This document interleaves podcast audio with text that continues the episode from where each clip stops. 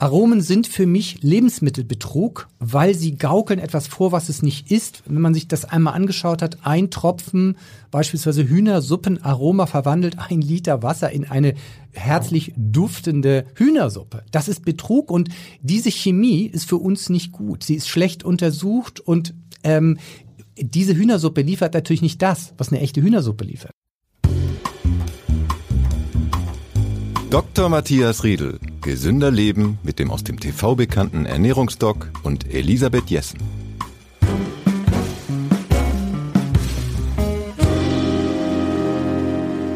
Herzlich willkommen, liebe Hörerinnen und Hörer. Wir sind in der neuen Folge des äh, Ernährungspodcasts. Bei mir im Studio ist wieder Dr. Matthias Riedel. Herzlich willkommen. Moin. Herr Riedel, Sie haben ein brandneues Buch geschrieben. Es heißt unser Essen Killer und Heiler, äh, warum wir etwas gegen die Katastrophe auf unseren Tellern machen müssen. So ist der Untertitel. Und man sieht auf diesem Cover ein Gummibärchen, was mich schon mal sehr überrascht hat. Und es hat ein Messer quasi im Rücken. Was meinen Sie mit Katastrophe? Was sagt uns dieses Cover? Ja, wir haben uns ja in den äh, vergangenen Jahren äh, die Ernährungstalks eben auch und auch die Gesellschaft damit befasst, wie können wir Krankheiten heilen. Aber letztlich geht es auch darum, diese Krankheit überhaupt zu verhindern.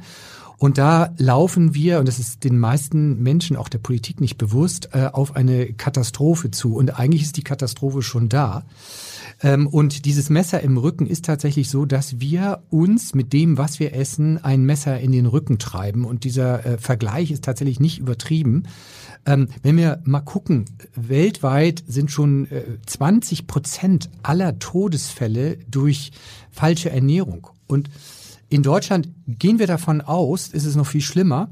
Da sind 80 Prozent der Erkrankungen verhaltensbedingt und davon 70 bis 80 durch falsches Essen bedingt. Mit anderen Worten, die Leute, die im Wartezimmer sitzen, die sind fast nur äh, essensbedingt dort. Und das Ergebnis ist dann auch, jeder Vierte ist in Deutschland, also 25 Prozent ist äh, adipös, also massiv übergewichtig. Und äh, im höheren Alter, so mein Alter 60, 70, äh, da sind 25 Prozent der Bevölkerung Diabetiker, ja, oder haben eine Vorstufe davon. Und, und insgesamt muss man sagen, über 50 Prozent der Frauen und fast 60 Prozent der Männer sind übergewichtig. Bei den Kindern ist es schon jedes Zehnte und sechs Prozent sind davon richtig adipös. Das heißt, äh, Übergewicht ist jetzt keine Sache der Optik, sondern es ist eine Sache der Gesundheit. Richtig, genau. Da, da op, optisch die ganze Kosmetik interessiert mich natürlich als Ernährungsmediziner gar nicht, aber das hat hier wirklich Krankheitswert. Mhm. Und besonders bei den Kindern, das tut mir besonders leid, die haben also unter Corona nochmal zehn Prozent an schwerem Übergewicht zugelegt. Und äh, vor dem Hintergrund, diese Kinder sind nahezu unheilbar. Ja, die bleiben meistens so dick, wie sie sind und werden halt diese Übergewichtsfolgekrankheiten, dieses ganze Sammelsurium, werden sie viel früher und viel schwerer bekommen. Diese Kinder sind sozusagen verdammt, wenn sie bis zur Pubertät das Gewicht nicht losgeworden sind. Danach. Wie ist es denn mit Babys? Man sieht ja manchmal sehr moppelige Babys. Ich hatte selber moppelige Babys, die aber sehr schlanke junge Männer geworden sind. Ja, das gibt's mal. Das sind tatsächlich ähm, aber eher Heutzutage ist es eher die Ausnahme. Früher mhm. war das. Und das, was wir früher so als leicht mobbelig bezeichnet haben, das ist heutzutage noch okay. Also mhm. wenn ich davon rede von zu dick, dann sind die Kinder wirklich viel zu dick und das kriegt man meistens nicht mehr weg. Dort kommt es auch zum Verstellen von Essregulationen, von Sollwerten. Man kriegt so ein Kind wirklich mit großer Mühe, nur noch, wenn es nach zehn ist, nur noch weg von diesem schweren Übergewicht und äh, diese Kinder werden eher sterben. Warum sind die Kinder heutzutage so dick oder so viele Kinder so dick? Äh, geben ihnen die, also viele essen in der Kita, äh, viele essen dann in der Schule, aber kochen die so viel schlechter? Haben die Mütter verlernt, richtig zu kochen? Ja, Es ist ein, ein Sammelsurium. Einmal gibt es eine sehr auf Kinder äh, bezogene Marketingstrategie der Fertigproduzenten, der Fertignahrungsmittelproduzenten. Stimmt, fängt, fängt mit Babykeksen äh, und so weiter an. Genau. Äh, was eine ganz perfide Sache, da werden dann Comicfiguren mm. mit Lebensmitteln, mit mm minderwertigen Lebensmitteln kombiniert. Die Kinder kriegen das nicht auseinander, die assoziieren dann was Lustiges damit und wollen das haben. Diese, das wissen wir auch aus den Studien, wenn man sein Kind selbst gut ernährt und ihm gut beibringt. Sobald die der, der Marketingmaschine der Nahrungsmittelindustrie ausgesetzt sind, verlieren sie diesen Pfad und ähm, werden dann äh, wirklich treue äh, Konsumenten äh, von äh, Fastfood und Co., von Limonaden, von Süßigkeiten, von Müsli-Riegeln und ähm, gehen sozusagen in Gefahr, äh, dadurch wirklich krank zu werden, was ein großer Teil der Kinder auch leider wird. Und ähm, das Schlimme ist dabei, ähm, dass wir das in der Statistik schon sehen. Äh, wir sehen, dass junge Menschen, junge Männer schon ein erhöhtes Darmkrebsrisiko haben. Äh, das liegt äh, zum Beispiel am Limonadenkonsum in der Jugend. Und wenn wir das wissen und es so weiterlaufen lassen, dann halte ich das für grob fahrlässig. Ähm, und ähm, das ist, äh, schon eine Frage der, der Politik. Da die Politik aber nichts tut, und darauf müssen wir auch nochmal kommen, mhm. müssen wir selber was tun. Und, und wir müssen uns dagegen wehren, äh, dass unsere Kinder so geschädigt werden. Aber das heißt natürlich auch, für uns ist das auch nicht gut. Also Limonaden beispielsweise gehören zu den drei großen Killern, die, die nachweislich in den Studien unsere Lebenserwartung verkürzen. Das sind also Limonaden, Süßgetränke, das sind äh, Süßwaren äh, und, und Backwaren auch und äh, auch Wurstwaren. Das sind die drei großen nachweisbaren Killer. Und wenn man die schön kombiniert und äh, dann auch noch vieles anderes falsch macht, dann haben wir ganz schnell mal bei Männern 15 bis 20 Jahre kürzere Lebenserwartung. Lebenserwartung. Also dann reden wir vom Tod mit knapp über 60. Äh, und das ist die Power sozusagen, die in dieser schlechten Ernährung steckt. Und äh, das ist etwas, was der Gesellschaft gar nicht klar ist. Hat übrigens bei den Kindern, finde ich, auch was mit Chancengleichheit zu tun. Wenn wir zulassen, dass Kinder sich so dick essen, das haben wir ja jetzt in der Corona-Epidemie auch nochmal extrem zugelassen, dass Kinder da allein gelassen wurden, dann finde ich das fatal und das ist besonders deshalb fatal, weil wir eine gesunde Bevölkerung brauchen, also eine kranke Bevölkerung verschlingt Milliarden völlig umsonst und das tun wir gerade, dass wir da Geld zum Fenster rausschmeißen. Das ist Geld nachher, was für die junge Generation später nicht mehr zur Verfügung steht. Wir haben dann nicht mehr das Geld, unsere Jugend später so zu versorgen, wie wir jetzt versorgt sind. Es wird zu Einsparungen kommen. Wir, wir verschwenden jetzt Ressourcen. Das ist das eine. Aber äh, zum anderen ist es so, dass äh, eine kranke Jugend am Ende auch nicht leistungsfähig ist. Und wir brauchen leistungsfähige junge Menschen, die in den Wirtschaftsprozess mit einfließen. Und ich erinnere nochmal dran, wir haben immer so große Wirtschaftszyklen. Also das fing an mit mit äh, Dampfmaschine. Das war so ein 30, 40-jähriges äh, eine 30, 40-jährige Periode, äh, wo die Dampfmaschine tatsächlich der Wirtschaftsmotor war. Dann kam die Petrochemie, ja, und und die wird die Länder, die da drin wirklich gut waren, die waren auch erfolgreich. Dann dann kam nachher ähm, kam nachher jetzt auch sind wir im auslaufenden Wirtschaftszyklus der IT und des Internets und so weiter. Da sind wir übrigens schon sehr schlecht gewesen. Ich erinnere noch daran, dass, dass ich in meinem Dorf seit drei, vier Jahren Glasfaser bekomme. Wir haben immer noch kein Glasfaser, aber zweimal ist das Wasser ausgefallen, weil die sich verbohrt haben. Also das ist deutsche Qualität in, in Sachen Internet und äh, äh moderne Datenverarbeitung. Aber jetzt hat schon längst der nächste Wirtschaftszyklus äh, begonnen. Das heißt, der Psycho, die psychosoziale Gesundheit heißt dieser Zyklus. Man nennt das äh, nach dem Wirtschaftswissenschaftler Kondratjew. Also dieser Wirtschaftszyklus, psychosoziale Gesundheit, der entscheidet darüber, ob eine Gesellschaft wirtschaftlich erfolgreich ist. Und wir stehen ganz, ganz schlecht da in den Startlöchern. Ähm, in, in der Global Burden of Disease 2017 ist Männern in Westeuropa in Deutschland die kürzeste Lebenserwartung und Frauen die drittkürzeste Lebenserwartung zugesprochen worden. Aber das heißt nicht nur gucken wir auf die Lebenserwartung, sondern auf das Siechtum vorher. Mhm. Die Deutschen haben eine ziemlich lange Zeit vorher auch krank. Und eine kranke Gesellschaft, die psychisch und gesundheitlich nicht gut dasteht, die ist nicht leistungsfähig und damit werden wir unsere das ist eine Prognose, die ganz klar ist, werden wir unsere, unsere Vormachtstellung in der Wirtschaft verlieren. Ich habe gerade so eine Zeichnung gesehen von einer Frau, das war eine ähm, eigentlich ein Blick in die Zukunft, wie der Mensch sich evolutionär verändern wird. Wir werden also alle gebückter. Das kommt, glaube ich, von diesem immer auf das Handy starren oder auf den Bildschirm. Und wir kriegen so krallenartige Hände.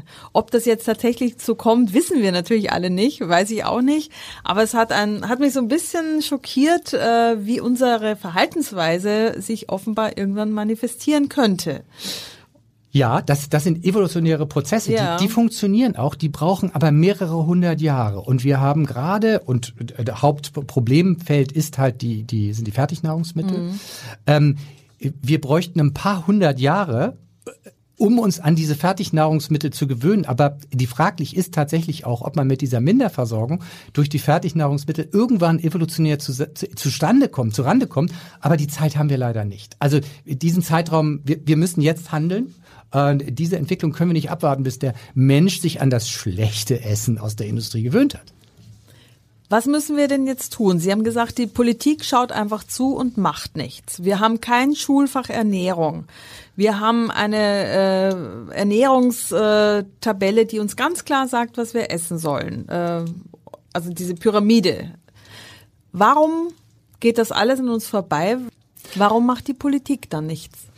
Ja, der Grund liegt darin, dass es sich um einen schleichenden Prozess von mehreren Jahrzehnten handelt. Wenn ich mich mal zurückerinnere, als ich als junger Assistenzarzt gearbeitet habe, da habe ich mit ganz anderen Erkrankungen zu tun gehabt. Also eine, Fettleber war immer bedingt durch Alkoholgenuss und dann gab es natürlich auch Übergewichtige.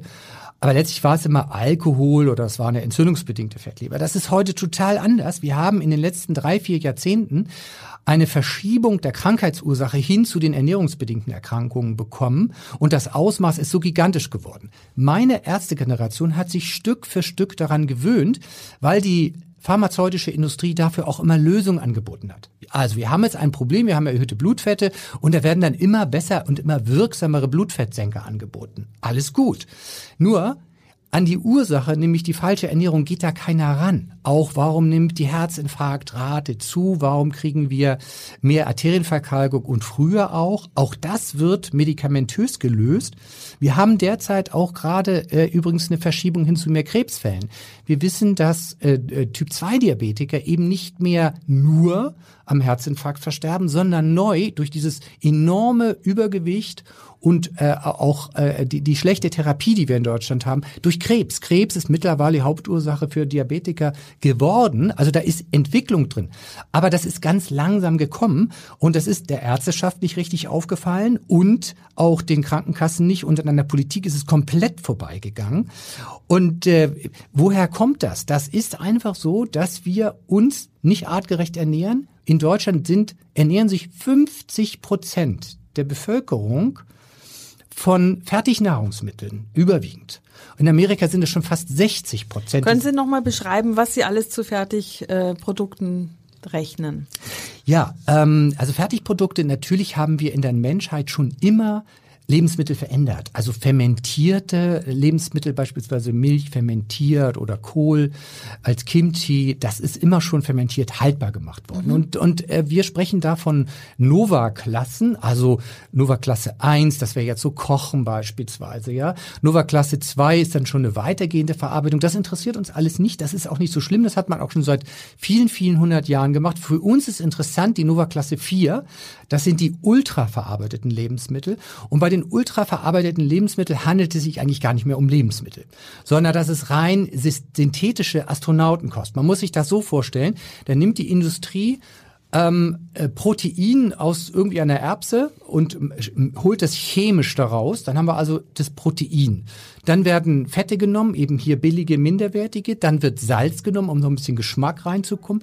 Dann kommen unheimlich viele Additive. Wir haben um die 3000 Additive in unseren Fertiglebensmitteln, die nicht richtig untersucht sind. Und ähm, die amerikanische Gesundheitsbehörde hat jetzt in den letzten Jahren, äh, 2018, acht Substanzen vom Markt genommen wegen krebserregender Verdacht. Das heißt, die hat man Jahre vorher im Essen gehabt. Mhm. Äh, zum Beispiel, das betraf eben Aromen in diesem Fall. Und diese Aromen sind sehr, sehr, sehr schlecht untersucht. Und ich finde, wenn man so auf der Packung liest Aroma, dann denkt man sich nicht. Das ist was Gutes. Ja, denkt ne? man. Aroma, Aroma ist- aromatisch ist ja. doch eigentlich was Gutes. Genauso hat die Lebensmittelindustrie das auch eingerichtet. Da gibt's so an die 2000 Aromen, alle ganz schlecht untersucht und die werden in den Markt gebracht, ohne richtig untersucht worden zu sein. Und es muss eigentlich andersrum sein. Man muss eigentlich wirklich ganz sicher sein in langjährigen Versuchen, dass es keinen Schaden anrichtet. Das ist aber derzeit nicht der Fall. Und diese Additive, die machen also eine, ein, ein Sammelsurium an Nebenwirkungen und an äh, gemeinsamen Effekten. Also man schmeißt da sozusagen diese Substanzen in eine Blackbox und weiß eigentlich gar nicht genau, was im Körper dabei passiert. Wir kommen bei immer mehr Additiven dahinter, zum Beispiel bei den, bei den Süßungsmitteln kommen wir dahinter, dass sie die Darmflora schädigen. Und das ist ein Bereich, der wurde früher ausgeklammert. Kein Mensch hat sich Gedanken darüber gemacht, was macht Chemie mit der Darmflora. Und wir stellen eben fest, dass dort äh, Krankheiten entstehen. Also das, das ist der Grund. Wir werden also durch diese synthetischen, diese, diese künstliche Astronautenkost, die auf Geschmack und Verkauf optimiert wurde, ähm, durch die werden wir schlechter versorgt, auf der einen Seite, und auf der anderen Seite kriegen wir Substanzen, also Chemie zugefüttert, die unserem Körper nicht gut tun. Und diese Gemengelage ist es, was unser Essen, und damit kommen wir zu dem Buchtitel Killer und Heiler, zum Killer machen. Ja, äh, und diese, der, der, der Genuss von Fertignahrungsmitteln, von ultra hochverarbeiteten Fertignahrungsmitteln, hat in jedem Jahrzehnt langsam immer mehr zugenommen. Und die Länder, die darin besonders gut sind, sind besonders krank, wie die Amerikaner. Die sind uns da noch ein bisschen voraus. Aber wir sind dicht auf den Fersen. Aber wenn ich jetzt so als äh, bodenständige Hausfrau einkaufen gehe, dann vertraue ich doch eigentlich darauf, dass das, was mir verkauft wird, mich nicht krank macht, nicht ungesund ist. Und genau das müssen wir fordern. Und das findet derzeit nicht statt. Das, was wir derzeit in den Supermärkten sehen und, und ich, die, meine Praxis Medikum Hamburg hat ja im Zentrum seinen Standort. Das ist zwar nahe der Alster, aber es ist gleich bei den, bei den Sozialbehörden dort, äh, kaufen arme Menschen ein. Und wenn ich in diese in diese Einkaufswagen gucke, dann sehe ich, dass diese Menschen, die wenig Geld haben, ganz besonders schlechte Lebensmittel kaufen und dadurch auch weniger Chancen haben, gesundheitlich. Und äh, die werden eher sterben. Und wir haben das auch. In den Stadtteilen ist es so, dass die Kinder zwei Zentimeter kleiner sind. Und das ist jetzt nur die Körpergröße. Ich will jetzt auf die Leistung des Immunsystems und des Gehirns nicht eingehen, weil das hat auch darauf Auswirkungen. Und diese Menschen sind einfach kränker. Ähm, und das liegt einfach daran, dass die Lebensmittelindustrie aus billigen Zutaten, also aus Zucker, aus hochverarbeiteten Weizenprodukten, also mit wenig Geld Lebensmittel aufbläst, die geschmacklich aufgepeppt werden mit diesen Aromen. Das Zeug schmeckt nach nichts, aber die Aromen machen das. Und dann wird es sozusagen zu einem verkaufbaren Produkt, was aber von der Versorgung des Körpers minderwertig ist und äh, hoch versalzen ist und hoch verzuckert ist. Und diese Kombination erfüllt alles, was uns schneller krank macht. Also hoher Salzkonsum führt zu einem 15 Prozent erhöhten Schlaganfallrisiko. Und dieser enorme Zuckerkonsum, also Fruchtzucker besonders, verfettet die Leber. Und damit sind wir in einem Karussell von verschiedenen Erkrankungen bis hin zum Leberkrebs, der auch stark zugenommen hat. Und, und das ist, ist die Sache. Also um vielleicht nochmal zum Salz nochmal zu sagen, die Lebensmittelindustrie verwendet eben kein jodiertes Salz. Und wir haben jetzt die Rückkehr von Jodmangel wieder, gerade in Bevölkerungsschichten, die Fertigprodukte ist. Das dachte ich wäre eigentlich überkommen. Das heißt, wir merken Jodmangel auch in einer gewissen Leistungsminderung. Jod braucht die Schilddrüse, aber die Kinder brauchen das Jod, um ein gesundes, intelligentes Gehirn zu entwickeln. Und 60 Prozent der Jugend und 30 Prozent der Erwachsenen haben schon wieder einen Jodmangel. Ich dachte, das wäre vorbei. Also es ist nur ein, eine Auswirkung davon.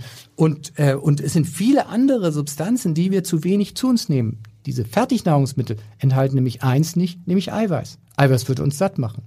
Und deshalb essen wir davon ganz viel. Wir können ganz viel von diesen Fertignahrungsmitteln machen, weil wir brauchen eine bestimmte Menge Eiweiß. Und alle, und das ist allen Fertignahrungsmitteln gemein, haben einen sehr, sehr geringen Eiweißanteil. Deshalb, ich sag mal, überfrisst man sich daran leicht, wird übergewichtig und krank. Und das ist leider ein generelles Kennzeichen, Kennzeichen von Lebensmitteln aus der ultra hochverarbeiteten Branche.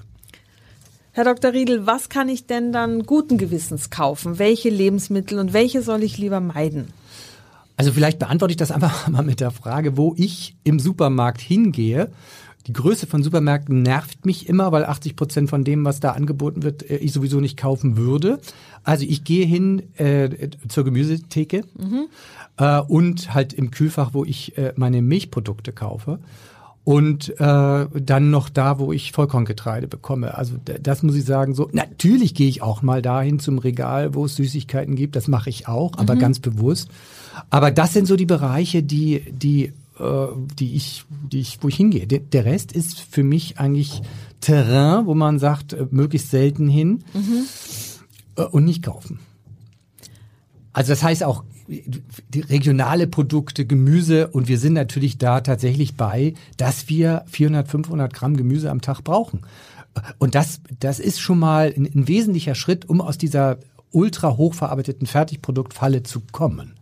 Und dann reden wir auch nicht von irgendwelchen äh, vorbereiteten Gemüseschalen, sondern das muss ich mir selber schnipseln und selber kochen. So ist es, weil sobald die Nahrungsmittelindustrie was in der Hand hat, wenn sie es einfach nativ, also ur unverarbeitet einfriert, wie es gibt Hersteller, mhm. die machen das auch mhm. und die verzichten auf, auf, auf Chemie dabei. Also es gibt so, so ein Hersteller, der verpackt seine Lebensmittel in weißen Tüten und schreibt es auch extra drauf, hier ist keine Chemie drin.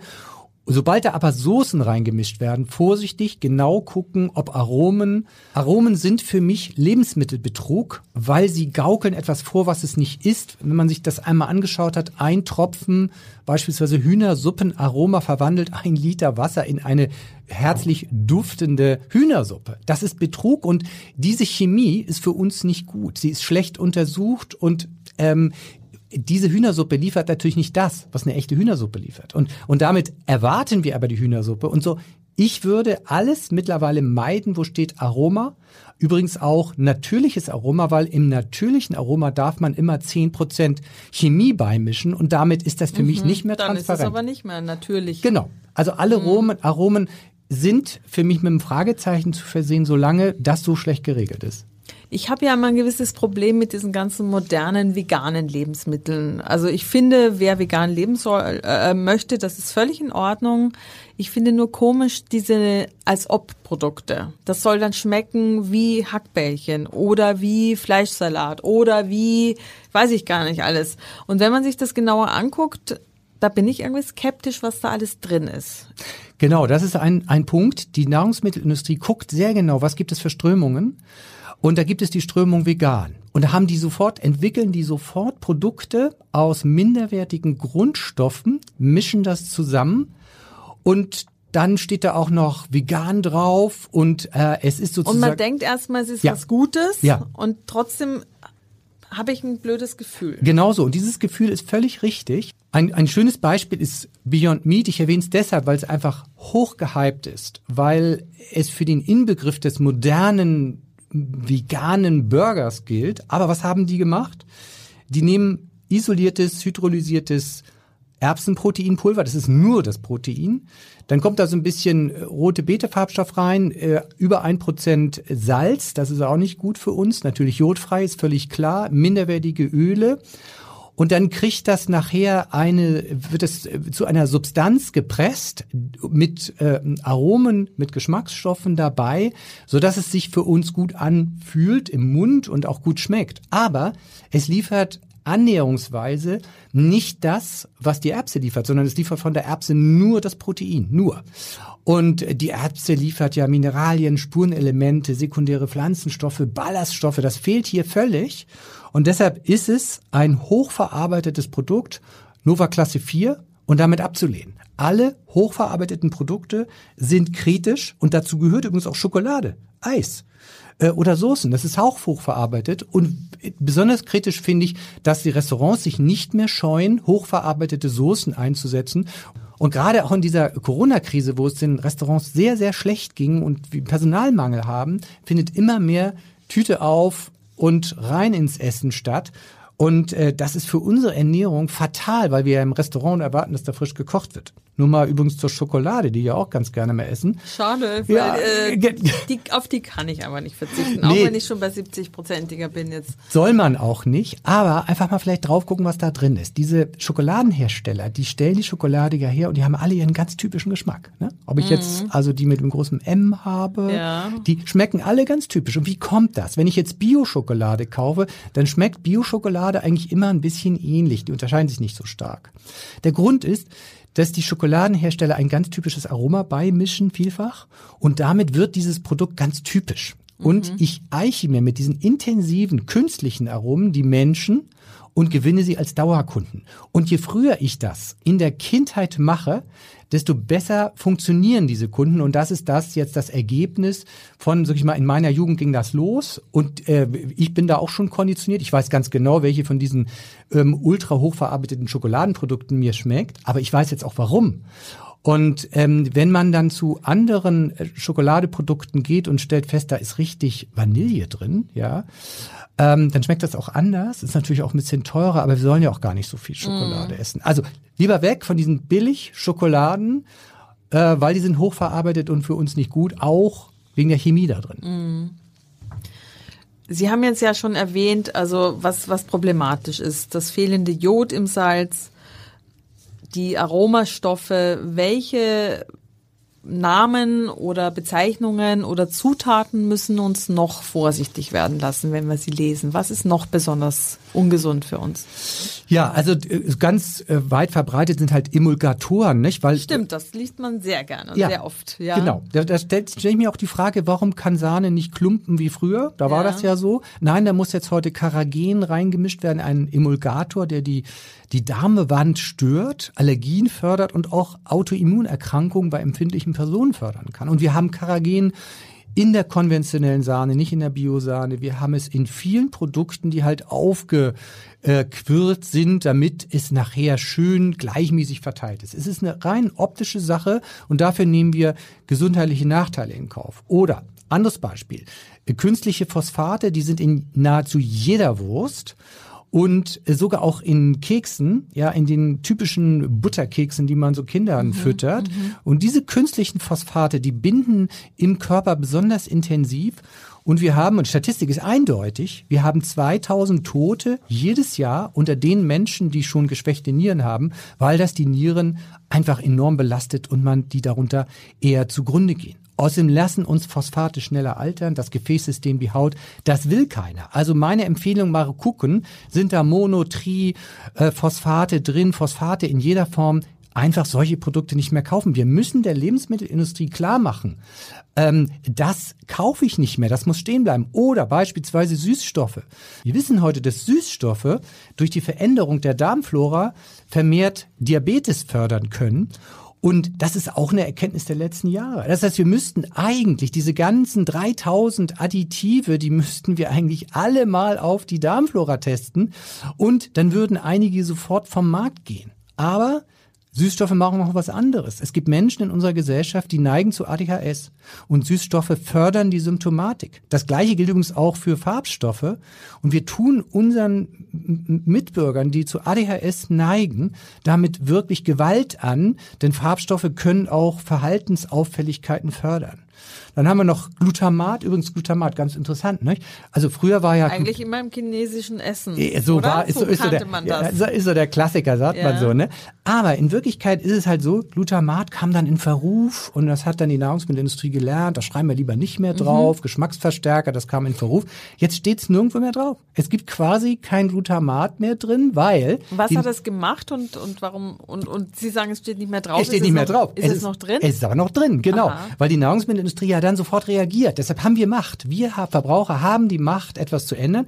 Also da steht es nicht mehr drauf. Jetzt heißt es dann E621. Mhm. Man verschleiert sich dahinter. Oder man stellt dieses Glutamat aus äh, äh, Lebensmitteln her und schreibt dann sozusagen dieses Grundlebensmittel da rein. Dann ist es sozusagen ein Derivat, also eine Ableitung aus dem und dem Produkt und dadurch merkt keiner mehr, dass da ein Geschmacksverstärker drin und, ist. Und äh, was macht Glutamat Schlechtes am Körper? Ja, Eins ist schon mal ganz klar, Glutamat, also Geschmacksverstärker, dienen nur dazu, minderwertige Produkte geschmacklich aufzupeppen. Es ist für mich ein weiterer Betrug, an unserem natürlichen Geschmacksempfinden. Unser Geschmacksempfinden dient ja auch dazu, das Richtige und in der richtigen Menge zu essen.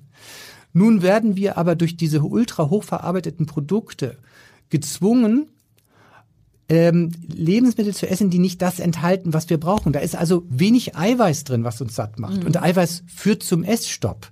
Und die Menschen, die sich von ultra hochverarbeiteten Produkten ernähren, die haben diesen Essstopp nicht. Und wenn ich jetzt noch Geschmacksverstärker da reinmische, ja, und, und Aromen, die das Essen noch weiter anfeuern, dann brauchen wir uns nicht zu wundern, dass Deutschland im Großen und Ganzen verfettet und durch dieses vermehrte äh, Körperfett e eben auch krank wird. Krank werden. Aber das ist ja leider noch nicht alles. Es ist ja nicht nur dieses eine Gewicht.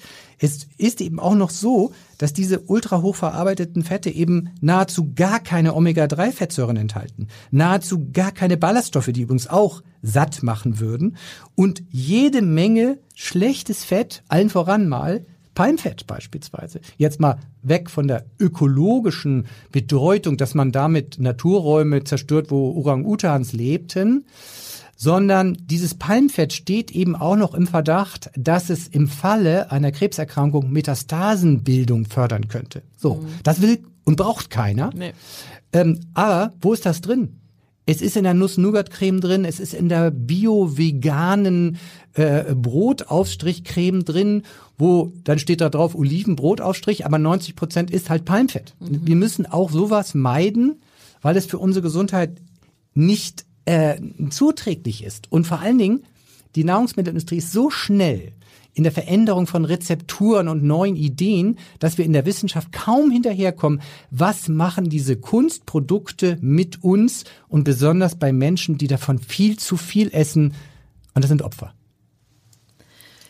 Sie haben gesagt, die Politik reagiert nicht, aber Sie haben ja durchaus Forderungen an die Politik. Wie würden die, wenn Sie die mal kurz äh, umreißen, wie würden die lauten?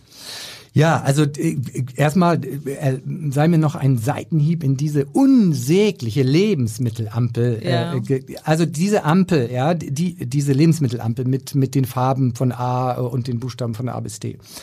Die ist A freiwillig, das heißt, wer ein mieses Produkt herstellt, der macht das dann schon gar nicht drauf mit seinem D. Aber wir haben gesehen, dass Oliven, Hering, Nüsse, ja, ein D oder oder oder ein E bekommen haben und äh, so Backofenpommes ein A. Ja? Das klingt verkehrt. Das klingt verkehrt, das ist es auch. Und so eine Lebensmittelampel, wie sie jetzt in der derzeitigen Form ist, bringt viel zu wenig für diese Zeit, die das entwickelt wurde, die Jahre drüber gebrütet mhm. worden. Und es ist eigentlich hat fast nichts gebracht. Es hat minimale Verbraucherveränderungen äh, gebracht, aber, aber das ist fast nichts. Man also, muss das als Feigenblatt betrachten. Ja. Also was muss passieren? Genau.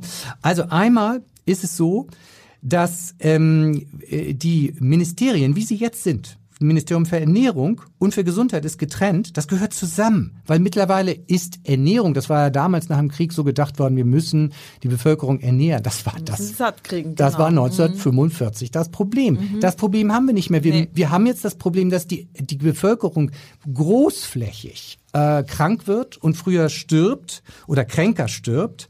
Und äh, das ist dann ein Problem vom Bundesgesundheitsminister, der das übrigens noch gar nicht äh, so richtig akzeptiert hat. Und übrigens in der Corona-Phase sind die Menschen gestorben, die mangelernährt waren durch Fertiglebensmittel mit dem Omega-3-Mangel die übergewichtig waren und die nicht geimpften. Ja, das mhm. sind die Menschen, die gestorben sind. Das ist ein Problem gewesen in der gesamten Corona-Krise hat das niemand adressiert. Es wäre mal ein Fanal gewesen zu sagen, so, warum sterben wir denn jetzt auf der Intensivstation? Dann brauchen wir dringend nicht nur eine Mehrwertsteuerbefreiung von gesunden, von Nüssen, von Gemüse, von Vollkorn, Milch, Käse, sondern mittlerweile bei der Inflation, wir müssen es fast subventionieren. Mhm. Wir müssen der Bevölkerung erlauben, äh, sich gesund zu ernähren. Es muss billiger werden. Wir brauchen eine, eine bessere Kindergartenkost. Also das ist ähm, hochdramatisch, was, was da derzeit läuft an, an den Kindergärten. Nur wenige werden richtig ähm, ernährt. Derzeit diskutiert man über vegane Ernährung in Kindergärten. Das ist nicht das Problem. Die müssen das bekommen, was sie, was sie brauchen. Natürlich brauchen sie viel Gemüse. Aber das ist noch eine andere Diskussion. Dann brauchen wir unbedingt eine Zuckersteuer, eine, eine, Steuer auf schlechte Fette, auf, auf Salz. Das muss hoch besteuert werden. Und wir brauchen von mir aus auch eine Besteuerung auf Chemieadditive, also mhm. auf, auf Zusätze und eine sichtbare Kennzeichnung. Wir brauchen gar keine Ampel, da muss draufstehen, da ist Phosphat drin, äh, da ist Karagen drin und das müssen die Leute, das müssen sie wissen. Das ist Betrug, Schluss mit diesen Mogelpackungen und vor allen Dingen ist mir wichtig, keine Kinderwerbung mehr für Junkfood. Weil es gibt keine Warnhinweise auf Lebensmitteln, die kenne ich nur von Zigaretten. Ja, aber Und zur, zur Zuckersteuer nochmal. Ich glaube, in England gibt es eine Zuckersteuer inzwischen, obwohl es da auch wahnsinnig viele zu dicke Menschen gibt. Das hatte ich ja erzählt im vergangenen Jahr, als ich da im Urlaub war.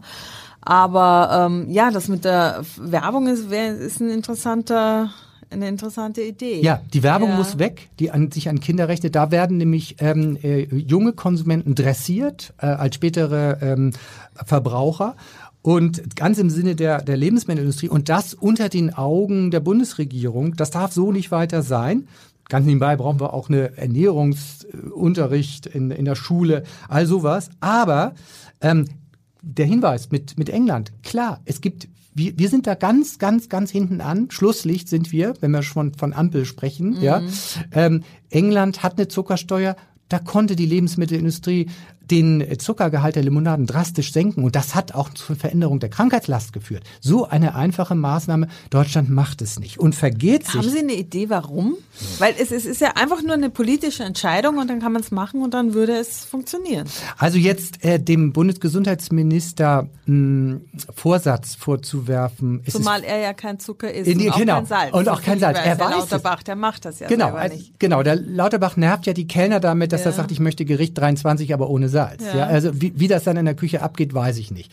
Ja, Salz ist, gerade Industriesalz ist nicht gut, das ist schon richtig, aber ich glaube, Lauterbach hat eigentlich eher kein Salzproblem.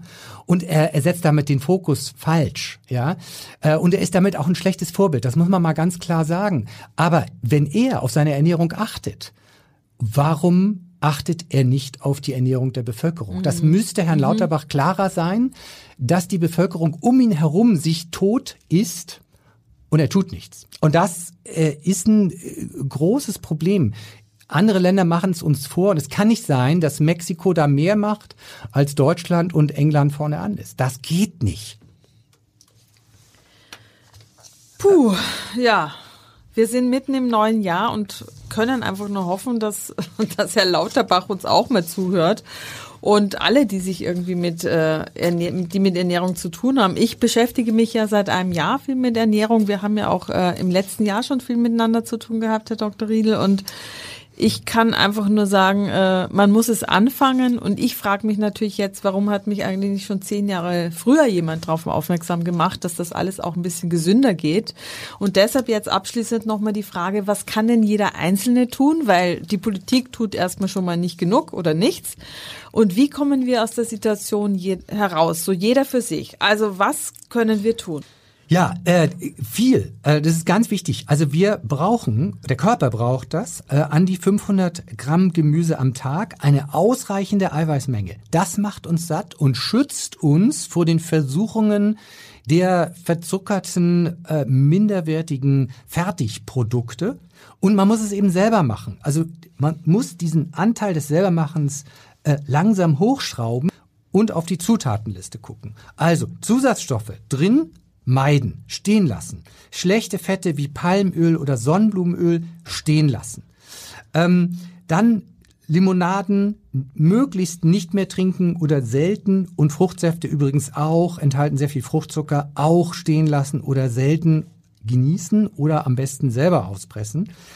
Insgesamt also Fertigprodukte reduzieren oder komplett meiden. Und dann hat der Körper auch eine bessere Versorgung an Omega-3, an Ballaststoffen und all dem, was wir gesundheitlich brauchen. Und, und wer jetzt noch nicht wirklich motiviert ist, etwas zu verändern. Eine ganz neue, brandheiße Studie, die zeigt, wer nur zwei Prozent dieser minderwertigen Kohlenhydratträger in seinem Essen austauscht durch pflanzliches Eiweiß, der reduziert seine Sterblichkeit um 25 bis 37 Prozent.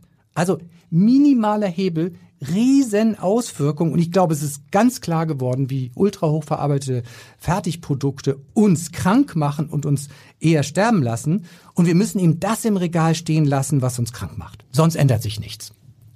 Also liebe Hörerinnen und Hörer, wir haben nicht nur alle schicke Küchen zu Hause, damit wir irgendwelche Tüten aufreißen und das dann essen, sondern damit wir uns hinstellen und selber kochen und selber schnipseln. Und die Zeit kann man sich nehmen, weil es macht auch Spaß. Und äh, viele, die anfangen zu kochen, merken dann, dass es wirklich Spaß macht, auch wenn es am Anfang vielleicht ein bisschen weniger von Erfolg gekrönt ist, aber Übung macht den Meister dabei. Also ich kann es nur empfehlen. Ich koche auch sehr, sehr gern und äh, liebe es einfach immer das essen zu können, was ich möchte, weil ich es mir einfach kochen kann.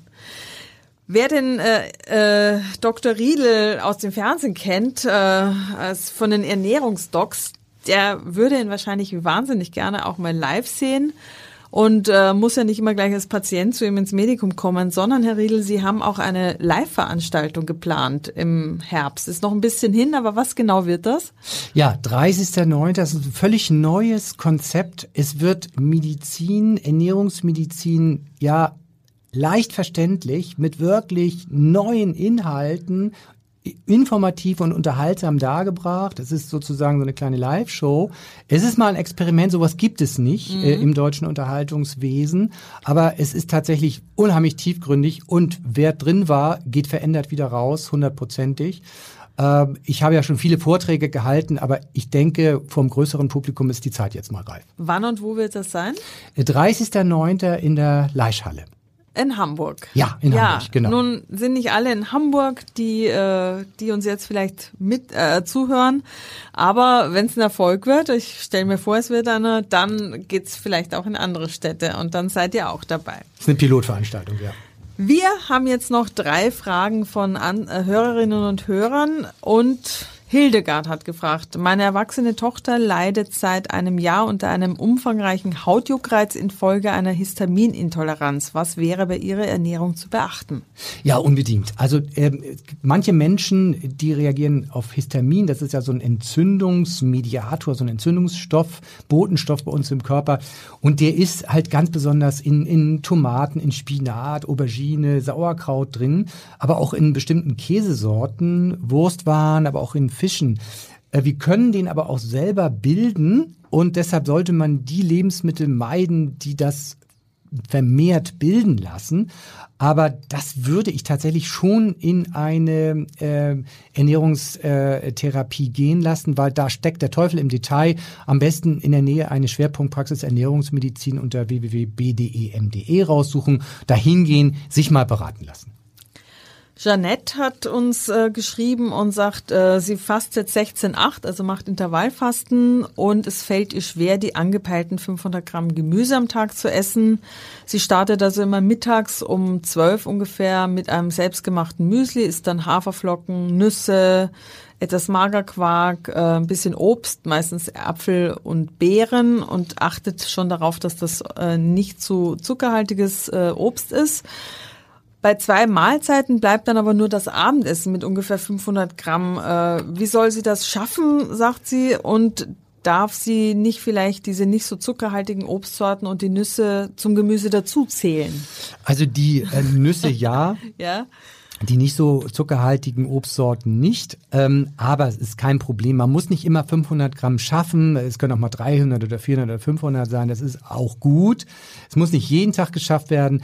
Ich würde da vielleicht noch versuchen, äh, ein bisschen Rohkost noch mal reinzumischen am Nachmittag ich erinnere an meinen Rohkostbeutel, da habe ich immer so zwei, drei Karotten meiner Lieblingssorte drin und und und ähm, noch ein bisschen äh, Mandeln zwischendrin, das esse ich sehr gerne. Also ich würde es versuchen, schrittweise ähm, noch ein paar mehr ähm, Gemüsesorten reinzubringen und die Portion ein bisschen zu steigern. Man kommt mit der Zeit drauf, aber es dauert ein bisschen. Es ist eine, eine Umstellung. Lena hat geschrieben, ihre Tochter ist ein Jahr alt und leidet an Mukoviszidose, fängt jetzt gerade an richtig mit Essen. Und äh, Lena fragt, ob sie bei einer chronischen Grunderkrankung äh, wie dieser auch Fettleber und Diabetes vorbeugen kann oder ob ihre Tochter dem schutzlos ausgeliefert ist. Sie hat seit der Geburt eine schwere Pankreasinsuffizienz. Ja, also ganz unbedingt. Das ist ein klassischer Fall, wo ich sage, unbedingt in eine Ernährungstherapie, in einer Schwerpunktpraxis Ernährungsmedizin. Adresse äh, im Internet hatte ich ja schon gesagt. Ähm, das ist eine hochbelastende Erkrankung. Hier kommt es darauf an, dass dieser kleine Mensch von Anfang an richtig ernährt wird, dass er mit Infekten richtig umgehen kann, dass die Ernährung richtig konzipiert wird, dass dieser kleine Mensch optimal versorgt wird, weil er hat so viel zu kämpfen und natürlich ist man dem nicht schutzlos ausgeliefert. Unbedingt aber in Profihände, Ernährungsmediziner plus Ernährungstherapeuten. Äh, das wäre ein Kunstfehler, ist nicht zu tun. Vielen Dank. Ja, liebe Hörerinnen und Hörer, wenn ihr Fragen habt, dann schreibt bitte an elisabeth.jessen.funkemedien.de. Ich sammle diese Fragen und wir versuchen sie hier nach und nach zu beantworten. Und äh, weil das Jahr noch jung ist und die Vorsätze noch immer gut, gehe ich jetzt erstmal zum Sport. Herr Dr. Riedl, ich wünsche Ihnen äh, ja eine schöne, schöne zwei Wochen, bis wir uns wieder hören. Was haben Sie heute noch vor? Ich gehe noch eine Runde schwimmen. Das ist so mein Lieblingsbasissport. Dann hören wir uns in zwei Wochen wieder. Und wir, wenn ihr uns abonnieren wollt auf allen klassischen Plattformen, wir freuen uns auf die nächste Folge mit euch. Tschüss. Danke fürs Zuhören. Tschüss. Wenn ihr noch mehr rund um gesunde Ernährung erfahren wollt, dann folgt mir auf Insta oder Facebook at Dr. Matthias Riedel oder abonniert den Newsletter auf myfooddoctor.de. Die nächste Folge vom Ernährungsdoc hören Sie am Montag in zwei Wochen.